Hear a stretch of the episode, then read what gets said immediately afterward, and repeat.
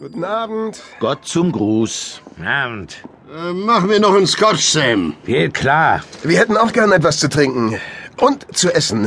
Ich, äh, ich glaube, ich möchte ein Glas Rotwein. Äh, Und Sie, Pater? Nur ein Glas Wasser. Wir haben nur Bier und Scotch. Ah ja, gut. Na, dann eben zwei Bier.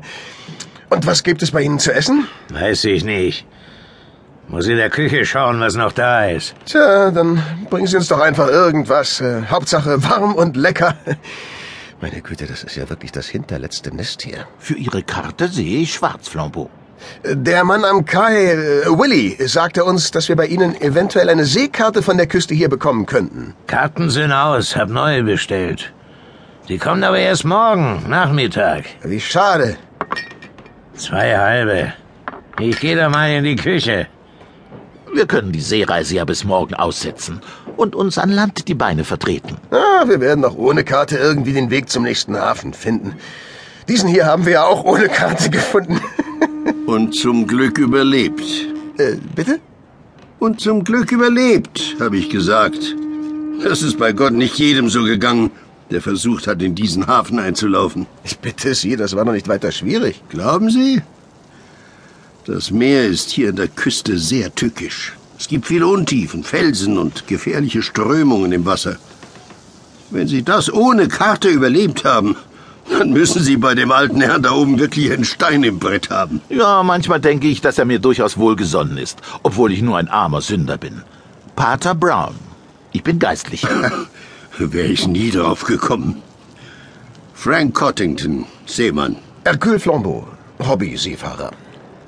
Das merkt man. Welcher Seemann, dem sein Leben lieb ist, wagt sich schon ohne Karte auf See. Und hier in der Gegend schon gar nicht. Zweimal Bohnen mit Speck. Ah, danke. Ich habe einen Riesenkohldampf. Wenn die Karte so wichtig ist, sollten wir morgen vielleicht wirklich einen Tag pausieren. Meinen Sie nicht, Flambeau? Ungern. Ich bitte Sie, nur so lange, bis der Wirt wieder eine hat, die er uns verkaufen kann. Wir könnten uns ja die Gegend hier anschauen. Äh, hier gibt es doch bestimmt ein paar Dinge, die man besichtigen kann, nicht wahr? Oh, nicht, dass ich wüsste. Fällt dir was ein, Sam? Hier gibt's nix. Da sind Sie, Pater. Wir sollten weiterfahren. Das kann ich nicht glauben. Was ist denn zum Beispiel mit diesem kuriosen Turm, den wir vom Meer aus gesehen haben? Auf den würde ich sehr gerne mal einen Blick aus der Nähe werfen. Sie meinen den Pendragon-Turm. Von dem würde ich die Finger lassen, wenn ich Sie wäre. Habe ich recht, Sam? Oh ja. Zudem würden wir keine zehn Pferde kriegen. Warum denn? Weil darauf ein Fluch lastet. Ach, na, das interessiert mich ja jetzt brennend. Ich habe nämlich eine kleine Leidenschaft für solche Arten von Aberglauben. Dieser Fluch ist weit entfernt von einem Aberglauben. Dieser Fluch ist so real wie Sie und ich. Und er ist schon viele Jahrhunderte alt. Was besagt er denn, dieser Fluch? Erzählen Sie doch mal. Ähm, es war vor langer Zeit. Zur Zeit Elisabeths I., als die Familie Pendragon das Anwesen oberhalb des Dorfes in Besitz genommen hat. Sir Peter Pendragon war damals ein angesehener Seefahrer, der sich sehr um die Krone verdient gemacht hatte. Für ihn ließ Königin Elisabeth in Little Anniston den Hafen anlegen, damit er jederzeit mit seinem Schiff nach Hause zurückkehren konnte, wie es einem großen Seemann gebührt. Das erklärt, warum dieses Dorf hier überhaupt einen Hafen hat.